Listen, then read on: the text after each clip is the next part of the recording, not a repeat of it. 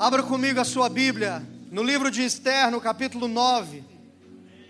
Eu amo esse livro, irmão, eu amo essa história. Não é à toa que a minha filha se chama Esther. Esther capítulo 9, versículo, a partir do primeiro, diz o seguinte: No décimo terceiro dia do décimo mês, que é o mês de Adar, isso é, entre fevereiro e março, quando devia entrar em vigor o decreto do rei, Naquele exato dia, os inimigos dos judeus aguardavam o momento de vencê-los no campo de batalha. Qual era a expectativa dos inimigos dos judeus? Vencê-los no campo de batalha. Entretanto, tudo aconteceu muito diferente dessa expectativa. Os judeus dominaram aqueles que os odiavam.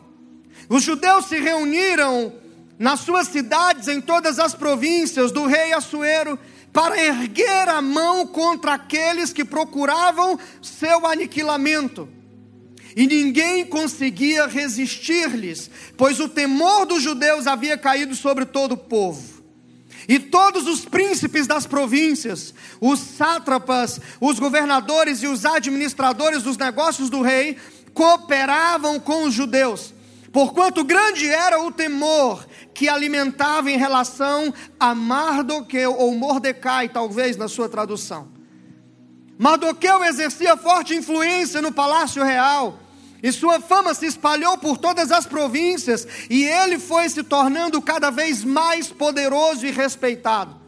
Os judeus feriram todos os seus inimigos a golpes de espada, matando-os e aniquilando-os, e fizeram o que desejaram com os que o odiavam. Queridos, a Bíblia diz que naquele exato dia, os inimigos dos judeus aguardavam o momento de vencê-los no campo de batalha. Entretanto, tudo aconteceu muito diferente dessa expectativa. Hoje nós estamos quebrando o protocolo e eu quero começar essa mensagem profetizando sobre a sua vida declarando sobre você, sobre a sua casa, que a expectativa dos teus inimigos a seu respeito hoje está quebrando, hoje está mudando, hoje está sendo frustrado. Os seus inimigos estão sendo frustrados. Você acredita nisso? a expectativa de enfermidade que o diabo tem para você, a, expectativa de derrota, de, de retroceder para você e sua vida hoje está vindo uma frustração sobre esses planos. Você acredita nisso? Este é um dia profético. É o último dia do semestre, e o bispo tem dito para nós nas reuniões com os pastores sobre a expectativa que ele tem acerca do segundo semestre. Muitas coisas vão acontecer. Você crê nisso? Eu quero continuar profetizando sobre você. Você terá domínio sobre aquilo que te controlava.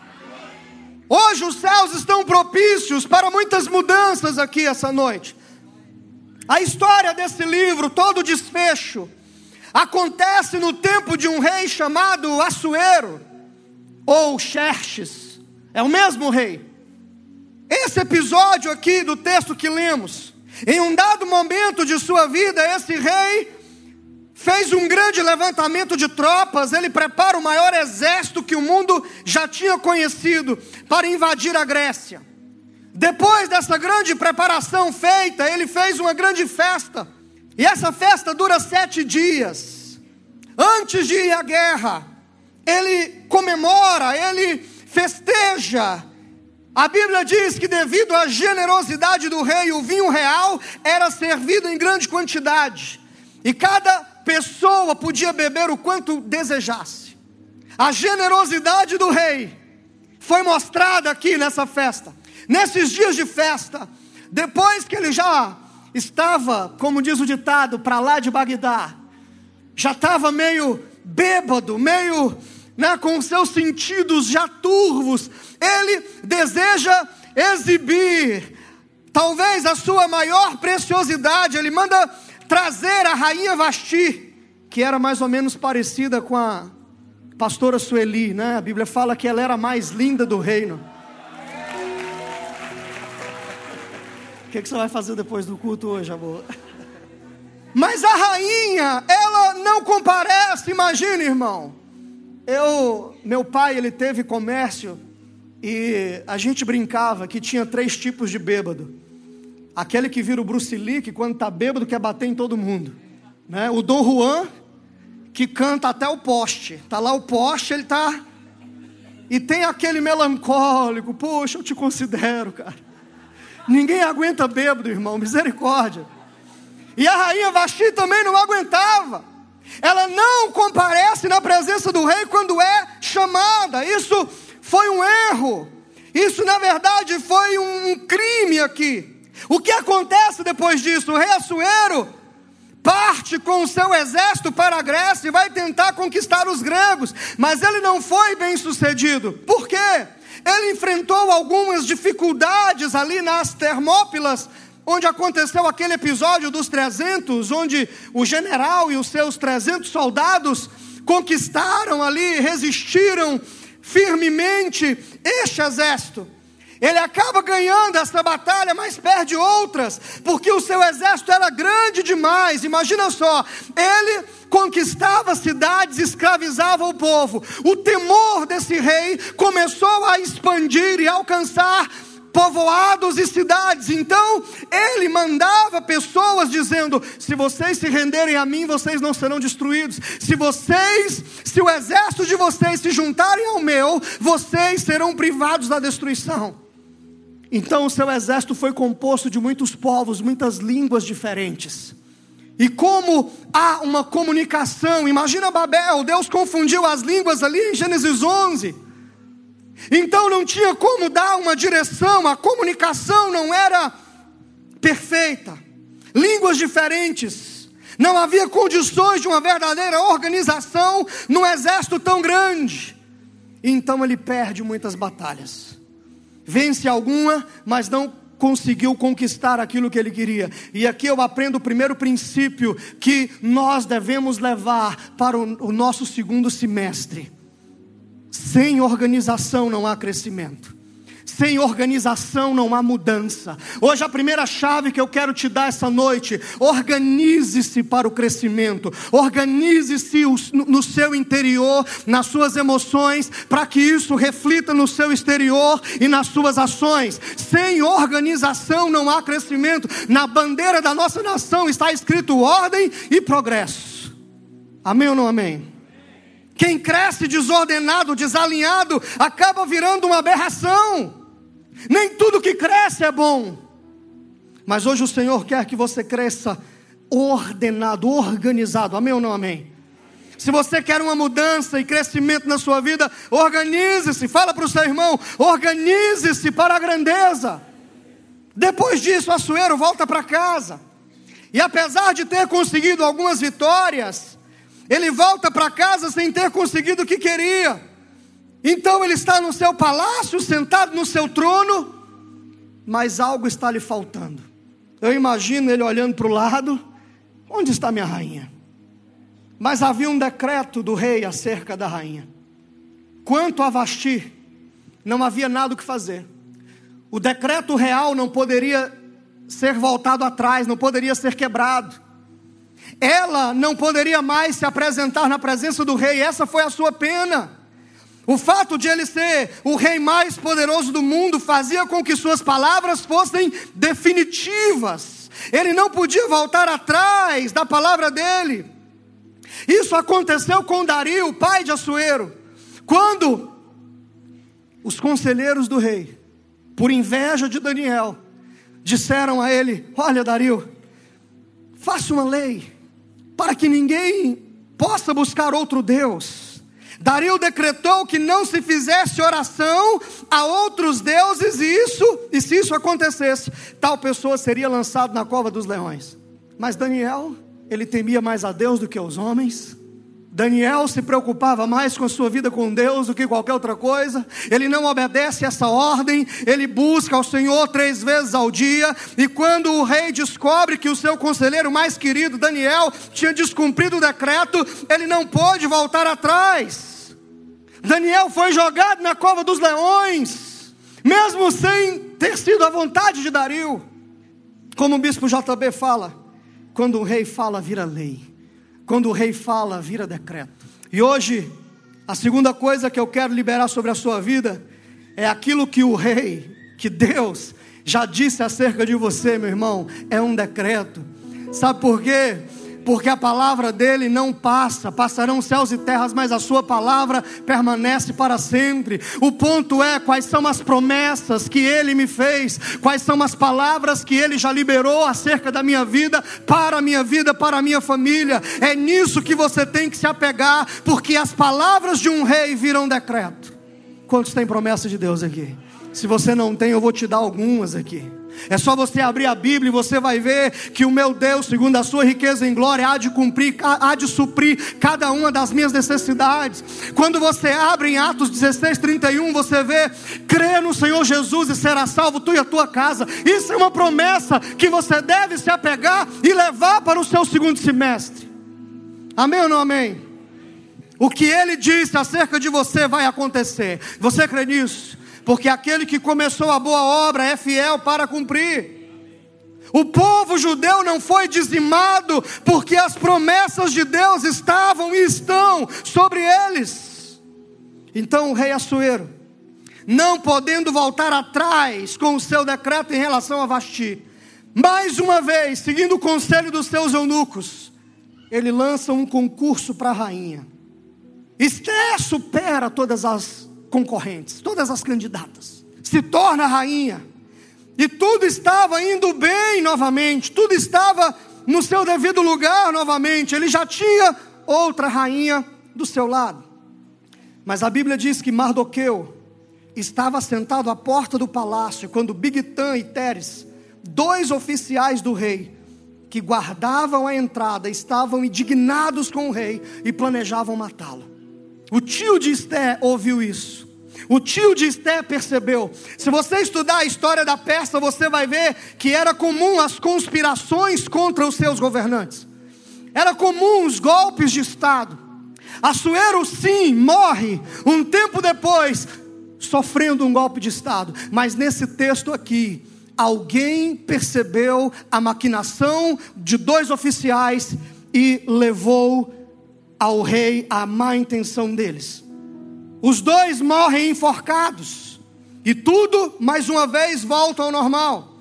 Agora vem comigo no capítulo 3, no versículo de 1 a 6, que diz o seguinte: Depois destas coisas, o rei Assuero engrandeceu a Amã, filho de Amedata, o Agagita, e o exaltou e lhe pôs o trono, e, e, e lhe pôs o trono acima de todos os príncipes que estavam com ele todos os servos do rei que estavam à porta do rei se inclinavam e se prostravam perante Amã, porque assim tinha ordenado o rei a respeito dele.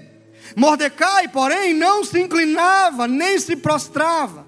Então os servos do rei que estavam à porta do rei disseram a Mordecai: Por que transgrides as ordens do rei? E sucedeu, pois, que dizendo-lhes eles isto, dia após dia, e não lhes dando ele ouvidos, o fizeram saber a Amã, para que para ver se suas palavras, se as palavras de Mordecai se manteriam de pé, porque ele lhes tinha declarado que era judeu.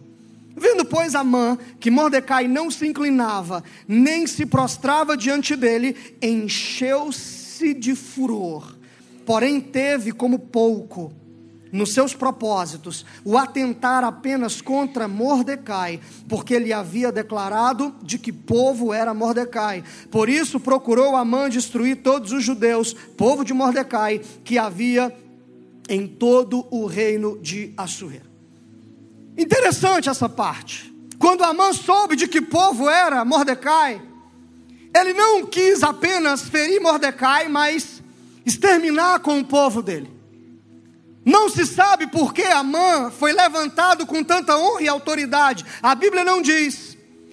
Mas devemos levar em consideração que existe um intervalo aqui entre o capítulo 2 e o capítulo 3. Não se sabe quanto tempo, mas a Bíblia diz que passados esses acontecimentos, quais acontecimentos? A eleição de Esther, que segundo a Bíblia ela ficou em preparação durante um ano, todas as mulheres, as concorrentes ao cargo ou à posição de rainha, ficaram em preparação durante um ano, tomando banho com especiarias, com óleos, para se apresentar diante do rei. Então, pelo menos um ano disso, e também a descoberta da traição dos oficiais. Certamente Amã agia nos bastidores. De repente ele fosse um excelente administrador dos tesouros reais, ou de alguma parte, ou talvez algum general, não sei, mas ele era um cara de habilidades e de talentos, senão não teria sido promovido e exaltado como foi. Ele é exaltado pelo rei e o que acontece depois disso? Todos deveriam se curvar diante de Amã, mas não Mardoqueu. Mardoqueu era judeu, ele não acatava essas ordens. Então ele é questionado, você viu no capítulo 3, do versículo 3 ao 6. Por que você não se curva diante das ordens? Levaram a notícia a Amã. Amã ficou endemoniado quando soube que Mardoqueu era judeu. Agora, por quê? Vamos para a história da Bíblia. Vamos para as entrelinhas. A Bíblia fala aqui na, que Amã era filho de Amedata, descendente de Agag. Agag foi o rei dos Amalequitas. E lá em Êxodo 17, os Amalequitas, eles deram contra os judeus, contra o povo que havia sido liberto do Egito. Os Amalequitas eram nômades no deserto que vivia do roubo, não plantava, não trabalhavam, mas viviam de saquear outros povos, de saquear viajantes. Aí encontra com o povo no deserto, com toda a riqueza do Egito, porque antes do povo sair do Egito, eles começaram a pedir peças materiais de ouro emprestado, e de repente eles saem do Egito com todo o ouro do Egito. Então os amalequitas olham aquilo e devem pensar assim: ganhei na mega da virada. Vamos fazer a nossa vida. Um povo fraco, um povo que na verdade era composto de mulheres, crianças e escravos. Vai ser fácil. Josué então comanda as tropas contra os amalequitas, Moisés no alto do monte com as mãos erguidas. E então Israel prevaleceu. Naquele episódio, Deus coloca uma maldição sobre os Amalequitas. Deus declara que vai exterminar completamente a raça de Amaleque. Deuteronômio 25, a partir do 17, essa declaração é repetida de forma de lei. Deus promete e profetiza que vai eliminar completamente a história de Amaleque, os inimigos do povo de Deus. Outra chave que eu aprendo é que os meus inimigos, na verdade, são os inimigos de Deus. E eu quero dizer a você: talvez você tenha olhado o seu segundo semestre e tenha temido alguns inimigos. Eu quero dizer, irmão, essa luta não é só sua. Quando os fariseus estavam perseguindo os apóstolos, Saulo, a caminho de Damasco, com carta para prender os cristãos, ele é impactado por uma luz e uma voz diz: Saulo, Saulo, por que me persegue? Irmão, quem der contra você está comprando uma briga com o seu Deus. Havia um ódio mortal dos Amalequitas contra o povo de Deus, que começou lá no deserto, no tempo do Êxodo. Aí Deus manda Saul exterminar os Amalequitas lá em Samuel. Mata todo mundo, Saul. Estou te dando, Saul, a condição a oportunidade de cumprir uma palavra minha liberada, de cumprir uma promessa que eu fiz, de riscar da história o nome de Amaleque, o povo dos Amalequitas. Um pouco mais à frente, o povo é atacado, Davi é atacado. Você sabe que Saul poupa o rei, Saul poupa os rebanhos, Saul não cumpre a palavra do profeta que Deus falou por meio do profeta. Então, lá na frente, em Ziglag, Davi é atacado pelos Amalequitas. E Amã vem desse povo. Aí a Bíblia fala que Mardoqueu era benjamita da família de Quis, Saul era da família de Quis, e mais uma vez na história temos frente a frente um judeu e um amalequita. não era apenas uma simples rixa, irmão. Não era apenas, ah, eu não fui com a cara dele, então vou matar ele e o povo dele. Não, não. Mas este enfrentamento aqui era muito mais profundo do que a gente possa imaginar. Um descendente de Agag e um descendente de Saul. Mas vamos para a Bíblia. A Bíblia fala: vendo Pois Amã, que Mordecai não se inclinava, capítulo 3, versículo 5, nem se prostrava diante dele, encheu-se de furor, porém teve como pouco nos seus propósitos o atentar apenas contra Mordecai, porque lhe haviam declarado de que povo era Mordecai, por isso procurou Amã destruir todos os judeus, povo de Mordecai que havia em todo o reino de Assuero. Talvez a resposta mais simples para explicar por que, que Mardoqueu não se curvava diante de Amã fosse ele era judeu e não se inclinava da, diante daquilo que Deus amaldiçoou. O texto bíblico que dá ordem falando para não se encurvar diante de deuses estranhos, a Bíblia diz isso. Havia essa promessa, ou essa direção, essa instrução. Não há problema em, em você se inclinar, uma forma de cumprimentar, de respeitar. Mas aqui era diferente. Não havia problema, talvez, inclinar um pouco em cumprimento e respeito à autoridade de Amã, mas aqui eu vejo que Amã fazia parte de um povo amaldiçoado por Deus. E a mensagem é: não se curve diante daquilo que Deus amaldiçoou. Leve isso para o seu segundo semestre. Primeira coisa, organize-se para o seu crescimento. Organize a sua vida, organize as suas emoções, organize o seu tempo e não se curve diante daquilo que Deus amaldiçoou. Leve esse princípio, não se curve diante daquilo que Deus amaldiçoou. Pare de se curvar para o pecado, pare de se curvar. Pare de negociar o seu propósito. Você crê que as palavras proféticas vão se cumprir na sua vida? Então não se curve diante daquilo que Deus desaprova. Deus dará a você a oportunidade de que cada palavra se cumpra na sua vida, mas você precisa dar a Deus a condição para que a profecia aconteça. Como assim, pastor? Deus disse que ia exterminar a raça de Ameleque, então Deus fala para Saul: Saul, vai lá, está com você, cumpra essa minha palavra, mas ele não faz. A Bíblia diz em Isaías, se eu não me engano, 36, que os coxos saltariam como servos. Pedro, na porta formosa, Atos capítulo 3, chega para o aleijado e fala: Eu não tenho prata nem ouro, mas o que eu tenho eu te dou, levanta e anda. E a Bíblia diz que, como que um salto, aquele homem pulou. Ou seja, Pedro deu ali a oportunidade da palavra profética liberada por Deus acontecer. Irmão, viva o seu segundo semestre, dando essa oportunidade para que a palavra de Deus aconteça na sua vida. Ah, pastor, eu tenho palavras de que eu serei bem sucedido, de que eu romperei financeiramente, irmão, então comece a empreender, comece a planejar, dê a Deus a oportunidade para que as palavras aconteçam.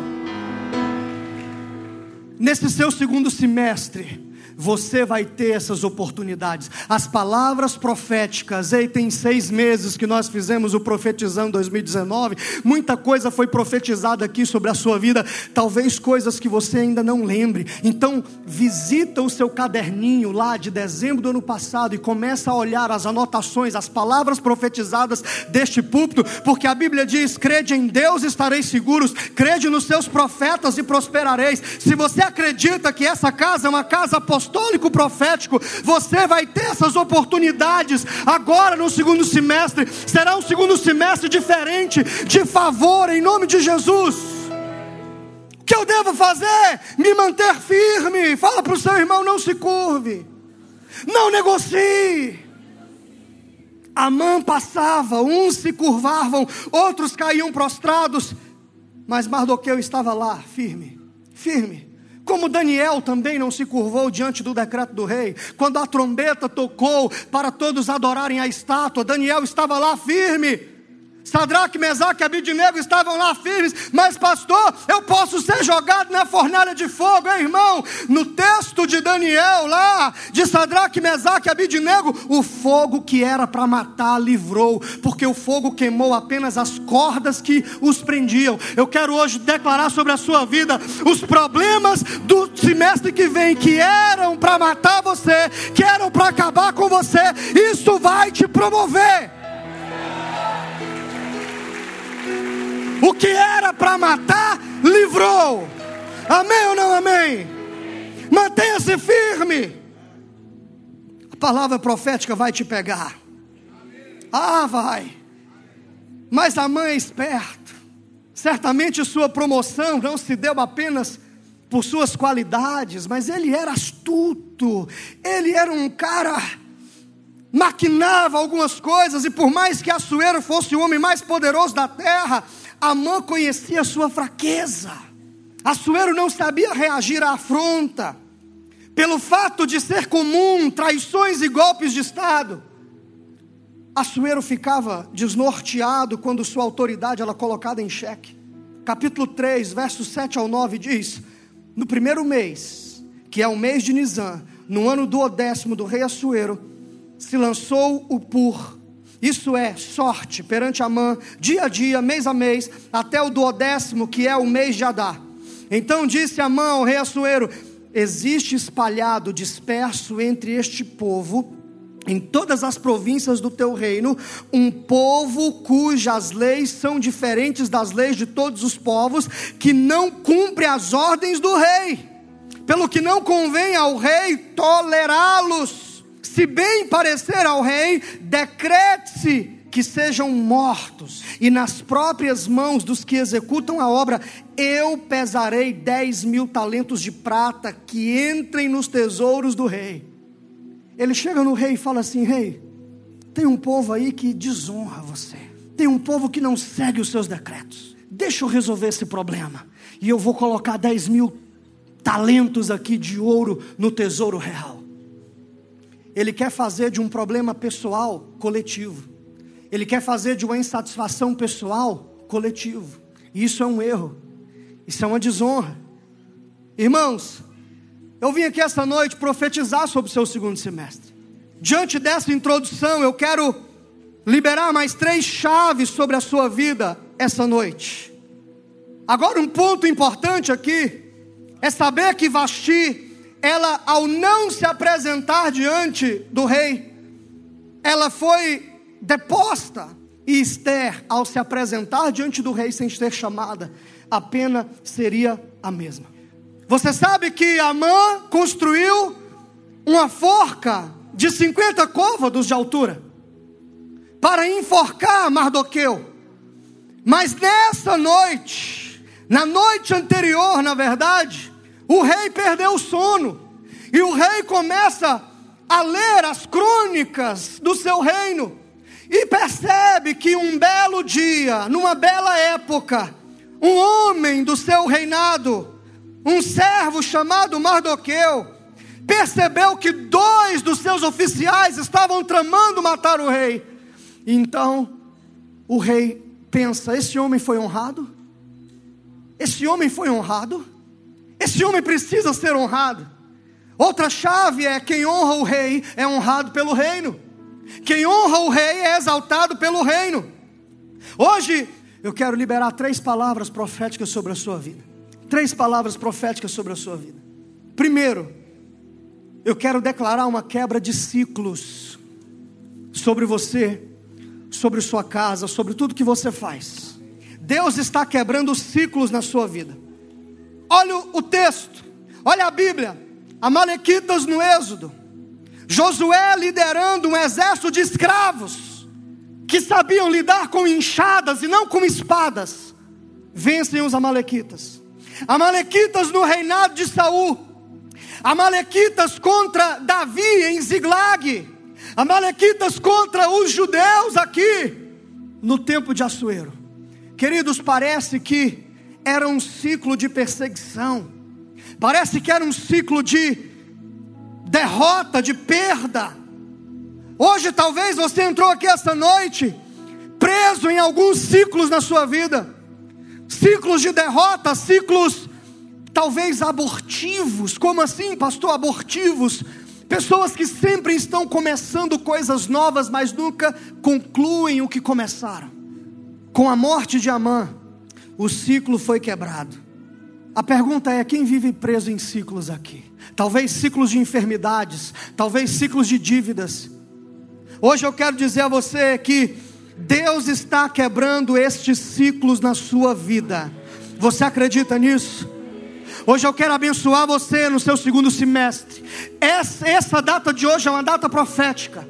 Você vai romper ciclos, você vai romper limites, aquilo que te limitava, aquilo que te parava, isso está sendo quebrado. Ciclos de perseguições, parece que entra ano e sai ano, as pessoas estão vivendo as mesmas coisas. Hoje, meu irmão, Deus vai te mostrar o novo. A palavra que eu tenho para você é: prepare-se para o novo, prepare-se para a novidade, em nome de Jesus. Você crê nisso?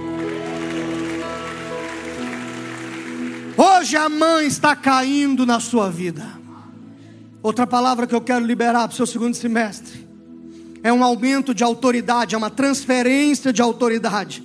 A mãe morre, a autoridade é transferida. Capítulo 8, versículo 2 diz: Tirou o rei o seu anel que tinha tomado de Amã e o deu a Mordecai, e Esther pôs a Mordecai por superintendente da casa de Amã, da casa de Assuero. Irmãos, a sua autoridade está em servir ao rei. O seu nível de autoridade é o seu nível de submissão e serviço. A sua autoridade está em honrar ao rei. A sua autoridade está em servir as pessoas, está em prol das pessoas e não sobre as pessoas. Mardoqueu serviu ao rei e lhe foi outorgado autoridade. Esther serviu ao rei com sua honra, Mardoqueu serviu ao rei com sua fidelidade, Amã serviu a si mesmo, usou a autoridade que tinha para servir a si mesmo, então ele perdeu essa autoridade. E quando ele perde a autoridade, os inimigos dos judeus passaram a temer os judeus. Hoje eu quero declarar sobre a sua vida uma mudança de autoridade. Deus está aumentando a sua autoridade. Aquilo que você temia, a partir de hoje vai passar a temer você. Aquilo que te dominava, você vai dominar. Você está no controle, irmão. É você quem está no controle. Você com Deus é maioria, porque a Bíblia diz que o povo que conhece o seu Deus será forte forte e fará proezas. Amém? Você crê ou não?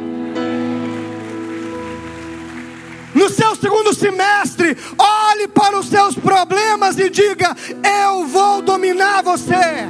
Olhe para as circunstâncias que talvez tenha sua fé, que tenha afligido você, e assuma uma posição dominante e diga: Eu tenho um Deus que tem a última palavra acerca dessa circunstância.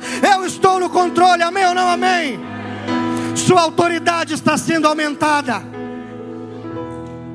A terceira coisa que aconteceu aqui foi uma transferência de riqueza, e eu gosto quando Deus fala o seguinte: quando a Bíblia diz, é Deus quem te dá força para adquirir riqueza. É pecado ter posses, pastor? Não. Ter não é o problema. O problema é ser possuído pelo que tem. A riqueza tem três propósitos: honrar a Deus, honrar o próximo e honrar a si mesmo. Houve uma transferência de riqueza aqui neste lugar Capítulo 5, versículo 1 em diante diz: Ao terceiro dia, Esté se aprontou com seus trajes reais e se pôs no pátio interior da casa do rei, de frente à residência do rei. O rei estava sentado no seu trono real, fronteiro à porta da residência. Quando o rei viu a rainha Esté parada no pátio, alcançou ela o favor perante ele. Estendeu o rei para Esté o cetro de ouro que este tinha na mão. Esté se achegou e tocou na ponta do cetro. Então lhe disse o rei: Que é que tens, rainha Esté? Ou qual é a sua petição? até metade do meu reino se te dará. Respondeu Esté: Se bem te parecer, venha o rei e Amã hoje ao banquete que eu preparei ao rei. Vamos entender o contexto disso. Vasti era rainha antes de Esté. Quando foi chamada por Assuero, se recusou a entrar na presença do rei. O rei questiona seus príncipes de acordo com a lei, qual deve ser a punição a ser imposta para a rainha Vasti por não ter sido submissa a uma determinação do rei transmitida por intermédio dos oficiais? Memucã, um dos príncipes do rei, disse: A rainha Vasti não pecou somente contra o rei, mas também ofendeu todos os príncipes e todos os que há em todas as províncias do rei. Eles disseram o seguinte: Rei, se a rainha fez isso com o senhor, as mulheres, todas as mulheres vão começar a desonrar os seus maridos. Então, que ela seja destituída e que nunca mais ela se apresente diante de ti. A consequência foi essa: que Vasti nunca mais tem acesso à presença do rei. E que o rei outorgue a posição da rainha a outra mulher, cujo modo de ser seja melhor do que o dela. O que eu aprendo com isso? Quem desonra o rei despreza o reino, e quem despreza o reino não vive os benefícios do reino. Vasti não entra na presença do rei quando é chamada. Agora Esté entra na presença do rei sem ser chamada, a pena era a mesma. A pena era a mesma. Ela só podia se apresentar na presença do rei quando o rei a chamasse. Mas quando Esté entra na presença do rei, acontece algo extraordinário. A pergunta foi: Dize-me o que desejas, e ainda que seja metade do meu reino, te darei. No versículo 6, ela repete, ele repete: Mas o que de fato queres que eu te faça? Qual é o desejo do seu coração? Até metade do, do meu reino te será dada. Agora você sabe qual é o extraordinário disso? O extraordinário é que o rei era comum na sua agenda receber pessoas, receber oficiais, receber demandas. Nós vimos isso com Salomão.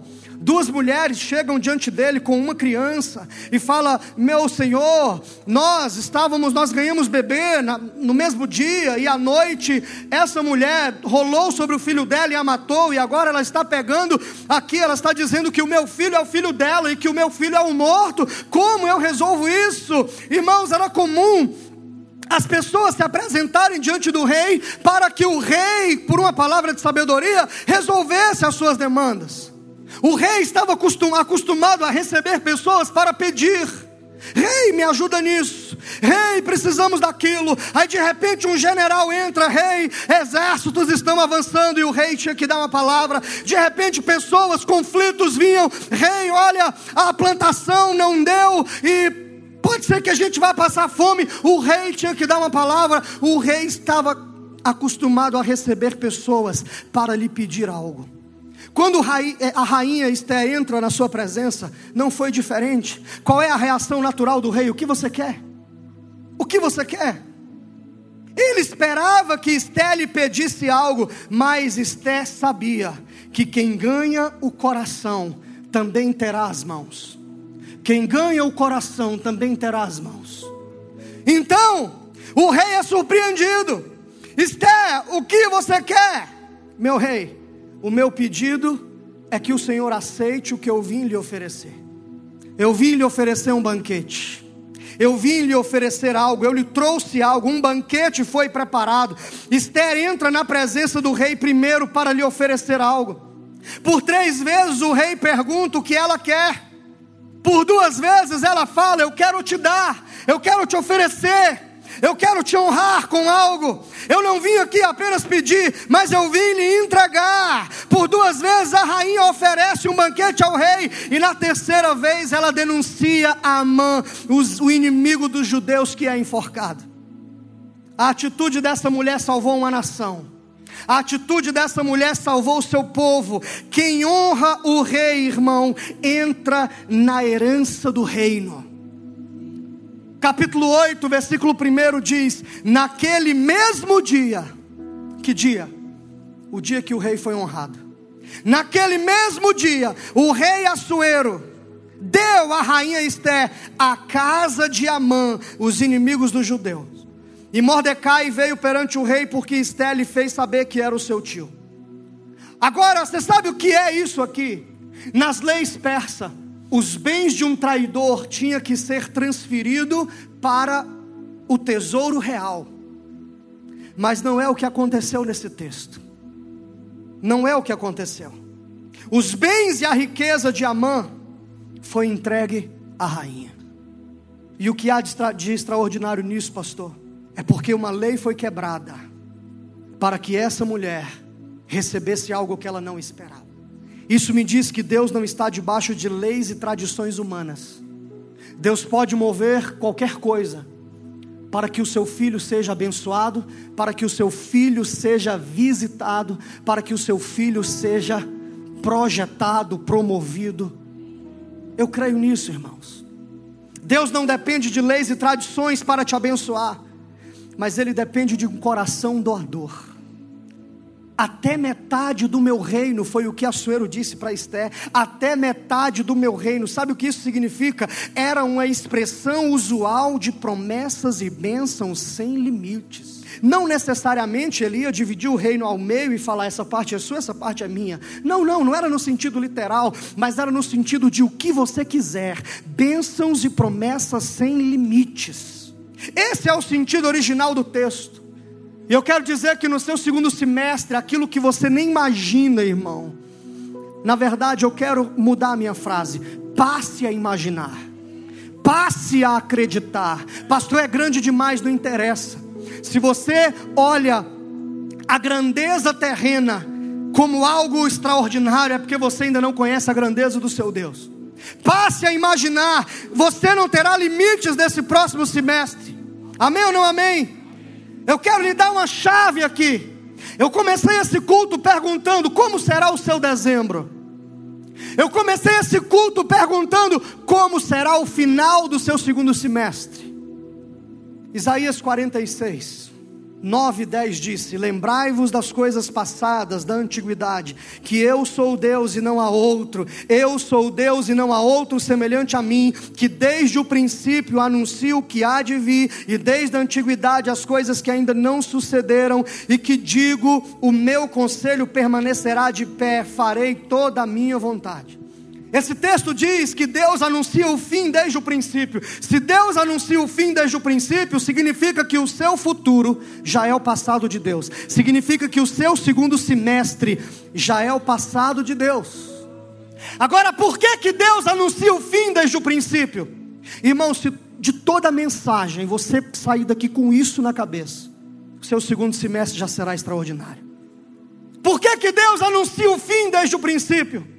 Apocalipse 13, 8 diz que o Cordeiro de Deus foi morto antes da fundação do mundo, antes do princípio, o Cordeiro de Deus foi morto. Para nós, o Cordeiro morreu há dois mil e poucos anos atrás. Por quê? Porque um sacrifício na terra nada mais é para validar aquilo que já aconteceu no céu. Se o cordeiro já foi morto antes da fundação do mundo, por que ele teve que ser morto aqui na terra 2019 anos atrás? Para validar aquilo que já aconteceu nos céus. Deus anuncia o fim desde o princípio, sabe por quê? Porque já aconteceu nos céus. Sabe por que, que Deus anuncia o fim desde o princípio? Porque ele sacrificou antes do princípio. Eu quero dizer a você, como será o seu dezembro? Você só é capaz de anunciar o fim quando sacrifica no princípio. No princípio tem autoridade para dizer como será o fim. Ei, meu irmão, o seu sacrifício eu não posso deixar essa mensagem sem antes encorajar você a fazer um sacrifício essa noite. Essa data é uma data profética, é o último dia do primeiro semestre e amanhã é o primeiro do segundo. E quem vai determinar como será o seu dezembro é você, como será o seu novembro é você, como será o seu outubro é você. Ei, quem sacrifica no início determina o fim. Eu não posso terminar essa mensagem sem encorajar você a fazer um sacrifício hoje pelo seu segundo semestre. Foi o que Esther fez. Sabe como Esther determinou o fim? Com jejum e com sacrifício. Ela jejuou três dias. Talvez você tenha que começar o semestre jejuando três dias. Sabe como ela mudou? Sabe como ela anunciou o fim? Oferecendo algo ao rei. Eu quero encorajar você hoje a fechar essa mensagem, a crer na atmosfera profética que está sobre este lugar, a pegar o seu envelope e a fazer um sacrifício pelo seu segundo semestre. E nós teremos um momento profético aqui onde você vai declarar o fim que você deseja para a sua empresa, o fim que você deseja para os seus negócios, o fim que você deseja para o seu casamento, o fim que você deseja para a sua vida, para os seus filhos, para a sua família, porque quem sacrifica no início determina o fim. Senhor, hoje eu quero debaixo dessa atmosfera aqui neste lugar, debaixo desse ambiente profético, eu quero hoje declarar uma quebra de ciclo na vida do seu povo. Eu quero dizer, Senhor, que o seu povo viverá princípio, meio e fim. Todo espírito, Senhor, de aborto, que seja quebrado neste lugar, em nome de Jesus.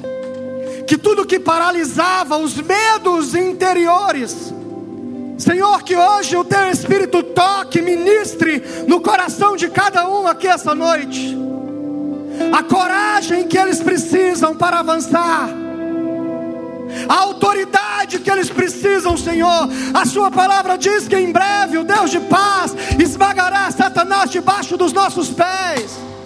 A Sua palavra diz que poucos menores do que Deus fomos criados e de glória e de honra fomos coroados. A Sua palavra diz: em meu nome expulsarão demônios, falarão novas línguas, imporão as mãos sobre os enfermos e eles serão curados. Senhor, que a autoridade do seu povo aumente. Que hoje haja uma transferência neste lugar em nome de Jesus, que o teu povo seja achado pela sua promessa, pois a sua palavra diz que as tuas promessas nos seguirão. Hoje eu abençoo cada família neste lugar, cada família aqui representada. Senhor, as suas promessas, Senhor, de salvação, de transformação, que no segundo semestre, familiares, amigos, parentes, Senhor, das pessoas que te servem nessa casa, que encontro contigo. Hoje eu abençoo cada sacrifício neste lugar. E nós queremos declarar, Senhor, que o nosso dezembro será cheio de graça. Que o segundo semestre, Senhor, será um semestre de rompimento, de conquista, de testemunho. Será, Senhor, um segundo semestre de curas, de revelações. Senhor, será um segundo semestre onde o seu povo fará proezas da sua presença. Hoje eu abençoo a sua igreja.